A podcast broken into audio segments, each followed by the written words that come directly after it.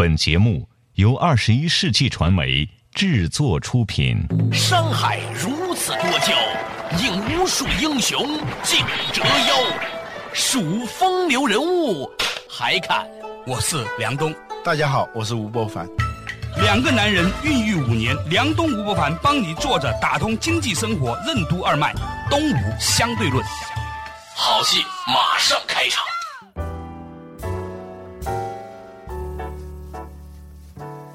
作者打通经济生活任督二脉，大家好，欢迎收听《东吴相对论》，我是梁东，对面的依然是二十一世纪商业评论发起人吴伯凡，老吴你好，大家好。哎呀，有些时候我都在想啊，老吴，如果中国没有了腾讯和阿里巴巴，我们的东吴还做不做？反正我们节目讲着讲着就会落到这些公司里面去。显然，它也的确在很大程度上，这两家公司可以说影响了中国的整个的商业平衡和商业格局。比如说吧，你一会儿又听说，腾讯又拿他的多少钱？换了小伙伴的百分之十五到二十的股份，一会儿是大众点评，一会儿又是这个公司，一会儿又是那个公司，滴滴打车什么的。然后呢，阿里巴巴呢就更是觉得让人觉得上市之前有点看不懂了，是吧？买这个买那个，出手都很大手笔，买的是你都怀疑那个钱到底从哪儿来的啊？对，但是呢，大部分的人都会这样的一个想法。你之所以看不懂，所以你成不了马云，所以他知道他在干什么。那这一点呢，就是我觉得局外人呢无从评价。华数也算是收购吧，啊，阿里巴巴，嗯，当时就很多人呢就觉得完全完全看不懂啊，就是那么一个平台，怎么就花那么多钱呢？到后来才有点明白了，互联网电视那个盒子，由于加强了监管，很多的。比如说一些视频网站的内容，它是不能够在这个盒子里头看到的。华数你是它有这个牌照，对，这是有有了这个牌照，有了这个摊位，事情就好办了。反而是那些做的很早的，但是呢没有牌照的那些公司，那就做不下去了。现在更让人看不懂的，很多人就说：你看腾讯和阿里巴巴动作那么多，相对而言呢，百度呢就要保守的多。不过李彦宏呢自己有一个评论，他认为呢布局全产业链是不健康的。其他人就说你落后了，你看你不像他们那么大动作。但其实什么时候聚焦变成了一个坏名词，变成了是一个不思进取的代名词，这件事情我觉得也是我们看不懂的。就是比如说像乐视，整个资本市场上是很看好它的，尤其当它发行那个电视，这两千呢还是三千块钱买一个那么大的六十英寸的那种大电视？没有吧？我最近买的那个好像好像挺贵的呢，还不远不止这个价，五六千块钱呢。就当时我记得，就是很大的一个电视，就花两千块钱还是三千块钱，就是看起来就觉得那个成本，别说那盒子了，就那个电视机都不止那么多钱嘛。啊，通过这个，他就发，据说要发行四百五十万台电视机。嗯啊，这个电视机本身就自带那个盒子嘛，控制了终端，它既是一个渠道，一个内容平台，同时它又做内容。全产业链，全产业链嘛，从电视机一直延伸到做电视节目，这这终于印证了我爹当年那句话了。就是 我跟你说过那故事吧，大学一年级回家的时候，我爹说电视坏了，你给修一下。读的是电视系嘛，我说我不会修电视。他你不会修电视，我送你那么多钱去读电视系，电视系怎么不会修电视呢？我说我是拍电视的，他说那你拍一拍那个电视嘛，叫我去拍一拍那个电视，结果一拍就拍好了啊，拍一拍就拍好了，是吧？拍电视的还是有用。以前觉得这完全是个笑话，但你今天在乐视看过来是吧？搞电视机的和搞电视的，他变成了一个公司的人了。那当时大家觉得很看好他嘛，这是纵向一体化。哎，由于这个现在这个监管的政策，他又遇到了非常大的挑战。这些公司，互联网公司也好，很多其他的公司也好，疯狂的从田间到地头，全产业链进行收购，就碗里，它会不会也会涉及到将来也涉及到一个所谓的反垄断的问题？对，吃着碗里看着锅里的，想着田里的，它整个这一套纵向一体化的那种方式，嗯，行不行？聚焦反而认为是个笑话嘛，所以我在想，一个公司它在多大层面上，它的商业模式的全方位的发展是安全的，它的边界在哪？对，同时可能将来颠覆你的并不是一个比你做的更全的公司，而是突然出现了一种新的技术，这种技术根本就让你没得玩儿，你以前做的所有事情变得毫无意义。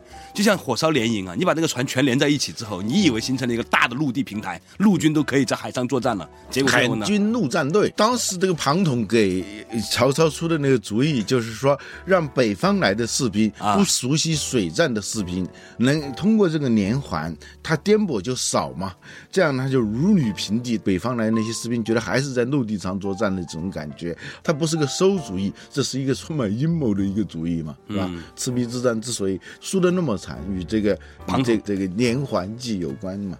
你从这个角度来看，是一个巨大的优势。换成另外一个角度，一旦是用火攻，真的是你整个部队就变成了一个一片火海嘛。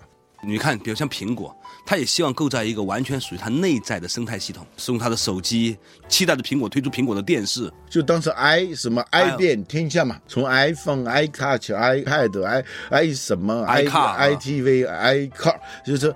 大家当时那么想的嘛，而且一觉得，哎呦，你想他没做手机，他一做手机就把好多公司给逼到墙墙角了。他如果一做汽车呢，说不定也是啊，就把他的好多做汽车的也逼到墙角了。在 iPhone、iPad 里头，它还就像当年那个微软免费搭售了好多那种那种软件啊，比如说地图等等，那个架势让你感觉到苹果要一统天下的。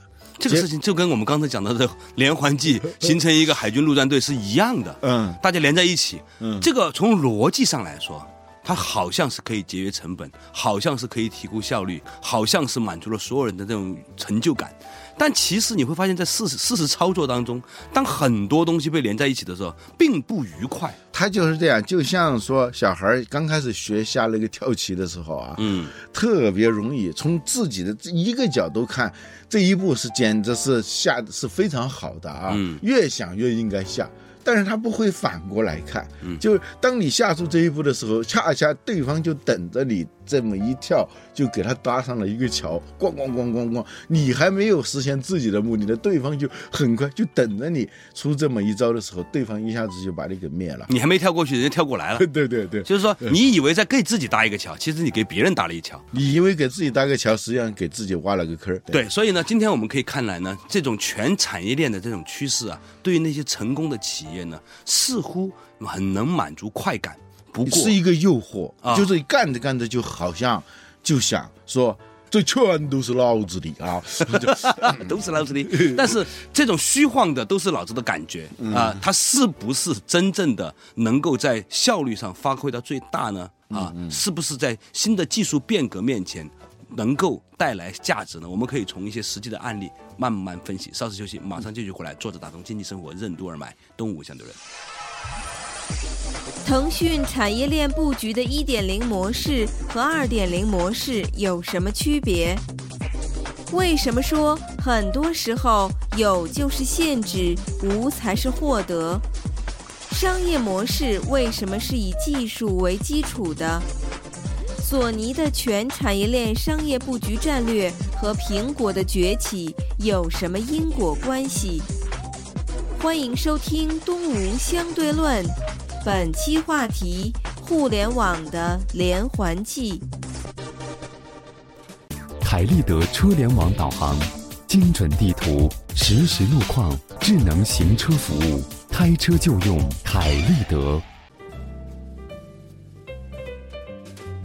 作者打通经济生活任督二脉，大家好，欢迎收听东吴相对论，我是梁东，对面的依然是二十一世纪商业评论发行人吴伯凡，老吴你好。大家好，哎，话说呢，今天我们说到啊，就是现在有很多公司越来越成功，成功了之后呢，就反正我有流量，我有钱，我有这个捆绑力。当年的曹操是这样做，微软是这样做，苹果是这样做。现在我们可以看到，中国的大的互联网公司也在这这样的做了，觉得我是拥有核心技术的，然后呢，我有核心平台。我有核心资源啊啊，，就是说，搞的那些创业公司吧，每次去找那种天使的时候，就得回答一个问题：假如腾讯做，你怎么办？反而就是变成另外一个一个做法了。现在很多人创业的时候啊，嗯。都不以上市为目的，嗯。而是说我怎么做到一定程度可以卖给腾讯，嗯，对，或者卖给阿里巴巴，或者卖给百度。对，嫁入豪门呐、或者等待你来擒获，杀人放火受招安嘛，过去说的是吧？要升官，杀人放火再招安。啊，之所以干起来，是因为就想后来被招安，就是被收购嘛，是吧？这是很多人的那个思路，威胁利诱啊，这是利诱。威胁是什么？如果你做半天，嗯，腾讯一做就把你给吃掉吧。微信就是这样的，嗯，微信最早这样玩是谁呀、国外的是叫 Top Talk，中国的是米聊。其实就是一个移动互联网上的即时通信工具，并不是腾讯首创的嘛。在微信出现之前，很多人已经在用这个米聊，但微信一出来的时候，那米聊肯定死掉嘛，是吧？利诱之外还有威胁，但是我们可以从这个过往的案例、实际发生的案例里面，你可以看到一个很有意思的现象：腾讯要做微博，其实并没有超越新浪微博。也一直就没有。腾讯要做电商，你也会发现，其实没有办法和呃阿里和京东那个叫什么叫易迅是吧？拍拍嘛，拍一拍那个那是在 QQ 里头，后来他腾讯有个电商网站，好像是叫易迅。最后全部打包一起合并到了京东，年前带产业全部拨的给京东。对腾讯其实是除了通信之外做成的事情很少。游戏还有呃游戏，呃，有游戏，腾讯本质上是个游戏公司啊，就是说它之所以那么股票那么坚挺，其实是因为它的支柱其实是游戏，很多人没有看到的。其实因为游戏嘛，就很多公司，那谁做还做游戏呢？都做游戏啊。这个通信以前 QQ，今天的微信。除了这个以外，你发现它很少有成功的搜索做的一塌糊涂吧？刚开始的时候呢，腾讯呢觉得自己都能做，有技术、有产品、有实验，然后去从模仿，然后再超越。你想想，它有渠道就可以用的话，它借助于这个渠道，立即就把其他的给压过去啊！因为渠道为王嘛，沃尔沃有那么多的网点。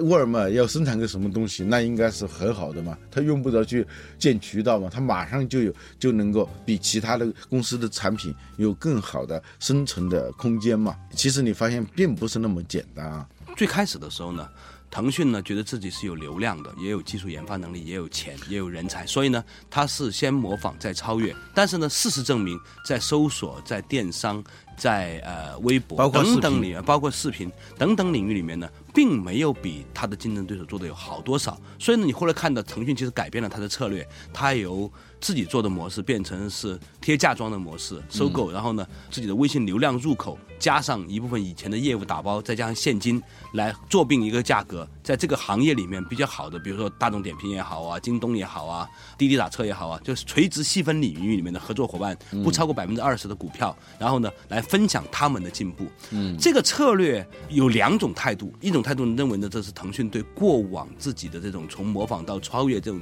这种思路的一个全面的反思，专注于做自己的流量和分发。的内生式的扩张，就由自己来建立一个企鹅帝国啊！嗯就是早期他都一直是在这么做的。碰壁以后，发现自己来把一个东西从无到有，从小到大的培养起来，其实是非常非常困难的。他就嗯改变了这种策略，采取这种资本的方式去嗯找女婿嘛，生不出儿子就用嫁妆加女儿的方式绑定一个优秀的男年轻人，变成自己的女婿嘛，对吧？对对这个模式呢，看过来呢，比之前坦白说是要好一些的，好一些，啊好一些的。至少是我，你看他比较那钱没有冤枉花嘛，你当时那个收收花了多少钱啊？不过现在业界呢有另外一种看法，这个看法其实也很有意思，就是说，如果你今天觉得京东做电商做的还不错，它似乎有机会挑战阿里巴巴，但是你怎么知道，可能最后的玩家根本不是阿里巴巴，也不是京东呢？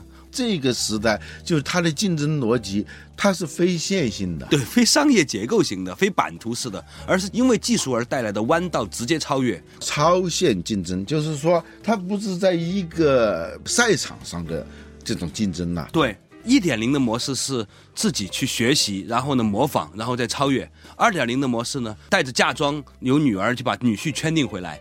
但是到了二点零的时候呢，发现其实女婿也未必将来在五年、十年之后成为这个市场上最优秀的年轻人。那怎么办？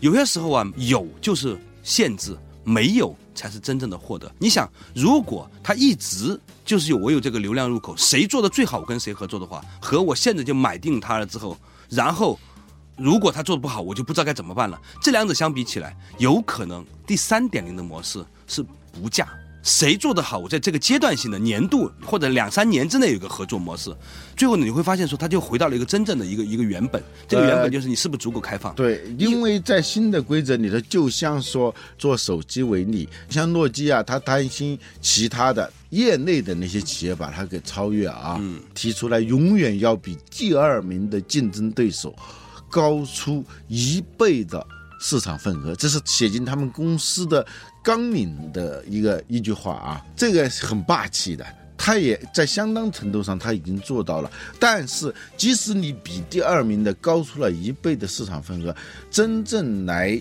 颠覆你的、打败你的，根本不是那个第二名，也不是第三名，是一个根本天外飞仙，呃，就是名都不名，根本不在这个榜单里头的，呃，一个外来客，那就是苹果。现在的这种竞争已经越来越呈现这种超限竞争的那种格局。所以我刚才提到的一个话题就是，有可能将来它如果不保持某种的真正的开放性的话，也许他今天迎娶的这个女婿会成为明天让他左右为难、吃又吃不下、扔又扔不掉的烫手山芋，或者说是鸡肋。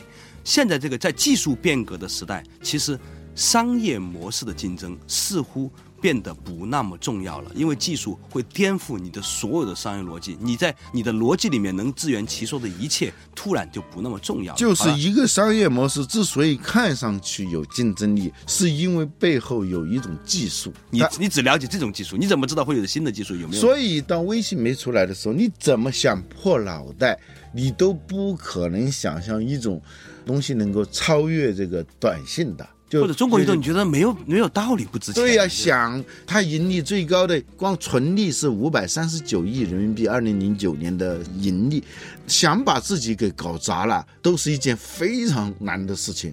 他之所以这样，是因为他有各种限制条件，就是说中国人事情啊不喜欢当面说，不喜欢实时对讲请假。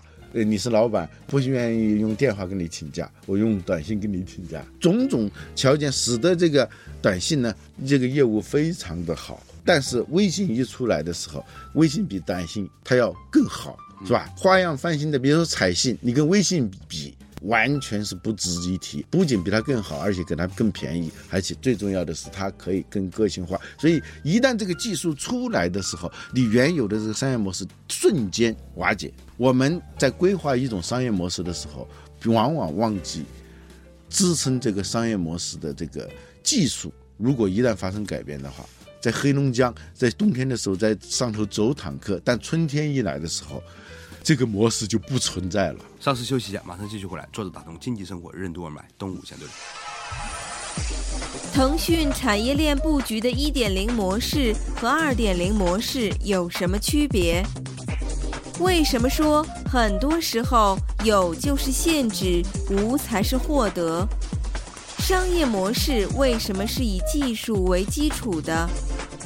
索尼的全产业链商业布局战略和苹果的崛起有什么因果关系？欢迎继续收听《东吴相对论》，本期话题：互联网的连环计。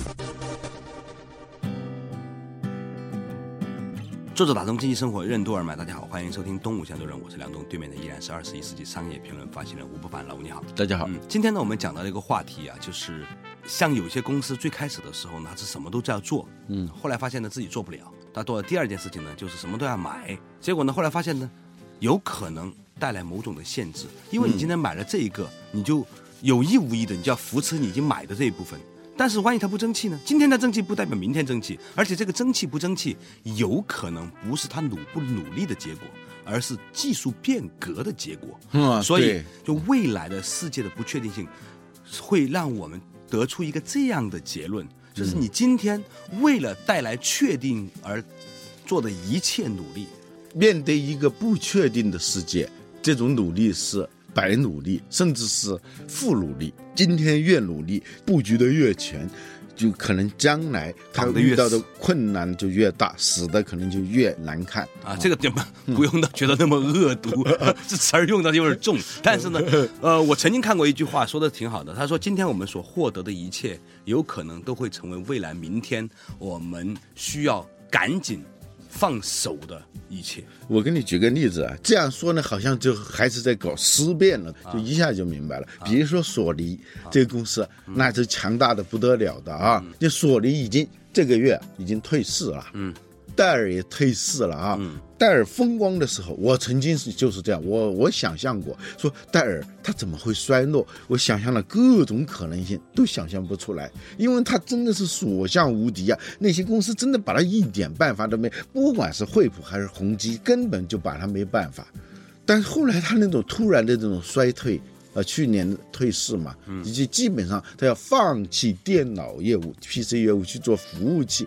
七年前想象这种场景是不大可能的，十年前、五年前你想象索尼退市，退市也就是说这个股票已经不好意思了，拿不就再在资本市场上去交易的话。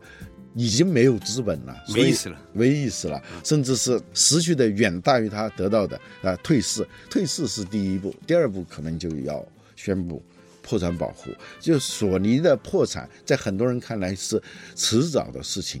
但是你十年前，你完全不可以想象说索尼那么强大。我记得一零年的时候，就四年前，李彦宏在一次会上还说中国的企业还不够强大，原因是中国还没有出现像索尼这样的公司。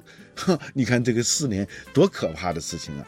索尼的思路就是我们刚才说的全盘布局、上下游一体化。它从这个最终端的，就是产业链上的这边的最终端的，一直到产业链的最上游的，它全部涉足。比如说播放器，不管这个播放器是录音机的，还是录像机的，还是电视机的，反正这个播放器，索尼它是全要做的终端的。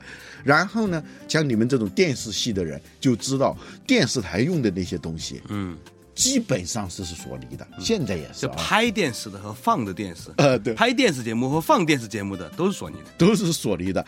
但是呢，除了这个以外，你发现再往上延伸的话，还是索尼的。什么呢？就是内容也是索尼的。索尼收购的那个唱片嘛，唱片 EMI 是吧？它是世界三大唱片公司之一。电影啊，哥伦比亚电影公司就好莱坞的八大电影公司之一啊，就索尼。我们看的很多电影都是索尼的，《达芬奇密码》好莱坞大片里头。很多人不知道，其实都是索尼的，所以它从最终端到设备就从田间到地头，真的叫从田间到地头，哎嗯从田间到餐桌。啊，对，它就是全都做。它不仅是要全产业链布局，还有一个就是它的产品，比如说它为了控制整个产业链，它推出那个一种录像机，贝塔制式的那个播放机啊，它是一个封闭的，别的公司的生产的录像带是没办法在这上头播的。他想通过这种方式逼迫其他的公司，你出产的那些录像、电影录像带，你必须要按照它的制式，这样它不就整个就是全部控制了吗？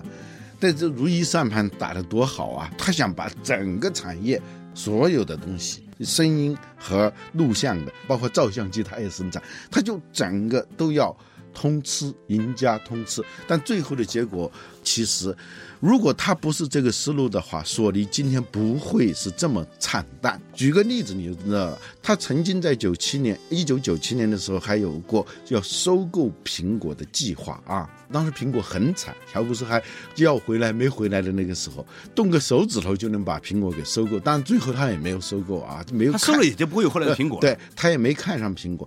但你知道吗？就是苹果之所以能够起来，与索尼的这一个整个这个战略有非常大的关系。索尼啊，它的核心能力叫袖珍化，就是说它能够把东西做得特别小，同样性能的东西做得更小。同样大小的可以更强。对对对，就是这样的嘛。我，所以他要是做一个播放器啊，一个 MP 3的播放器，那是分分钟的事情。嗯，但是索尼也尝试过想做这个 MP 3播放器，不是技术上不可能，是因为它没办法做出来。为什么呢？因为。索尼的上游，他不收购了这个唱片公司吗？唱片公司人家是是五首歌出五个五张碟，再塞进去，呃，四十五首烂歌，烂歌，每一个碟里头再塞进去九首，这样就所谓主打歌。这唱片模式，主打歌模式是是五首歌要卖五张碟的。和 MP 3是要瓦解这种唱片模式的，因为它是单曲购买模式。单曲购买模式的话，那其他的垃圾歌就没办法搭载着来卖钱了。唱片部门那是索尼非常赚钱的部门，在他们眼里头看来，这个完全是在捣乱嘛，你要颠覆他们的商业模式啊，在公司里头就要把它给掐死。索尼的最终搞了半天，临到来推出这个产品的时候，还是被掐掉了。它的袖珍模式，这个 MP 3播放的，本来可以做出最好的 MP 3的这个产品的公司没有做，而哪家公司做了呢？苹果做了。苹果的发迹就在于，嗯，它的 iPod 嘛，然后 iPod 加一个通信模块就是手机，屏幕放大一点就是 iPad，是吧？这样就起来的。所以这里头，你看索尼的例子，它要全面布局产业链的时候，导致它其实它的创新能力反而是下降了，把自己未来的机会给给截掉了。一女只能嫁一夫，你把你这个业务，虽然自己说我自己生不出这个儿子，把女儿嫁给了外面一个优秀年轻人，但是呢。这个年轻人由于未必也能够最终成为最好的那一个，因为还有很多很多优秀年轻人嘛，所以呢，你会发现说，这种结果就是，哪怕你想说不自己做，透过收购的方式来建立一个所谓的全产业链，最后这些你曾经收购的公司也会成为阻碍你更开放、更多元、更能够向市场寻找更优秀的机会的一个阻力。所以无为万物之母啊！庄子讲，箫里头不有很多那个眼吗？那个洞吗？没有眼的一个主管和一个有眼的乐器，哪一个更好？这庄子问这个问题啊！你有了，你就意味着其他的就有很多的可能性，你已经被你剥夺了。所以他说，地耐、人耐、天耐，天籁是看不到乐器的。就那种音乐，看得见乐器的演奏出来的音乐叫人耐，呃，当然它只是一个比喻了，就是说可能性。也许在这样的一个非常开放的一个互联网世界里面，一切期望借由资本、技术、接口、流程、流量，甚至是同盟约定。这种所谓的连环计，最终都会面临一个真正的冲击，就是互联网所意味着的自由人如何与自由人进行联合的冲击。那个时候，可能曾经一手打造出互联网精神的公司，最终会被他们所设计出来的反互联网的商业模式影响。这个也许是我们今天看到的一点点的小问题。好了，感谢大家收听今天的《动物相对论》，我们下一期同一时间再见。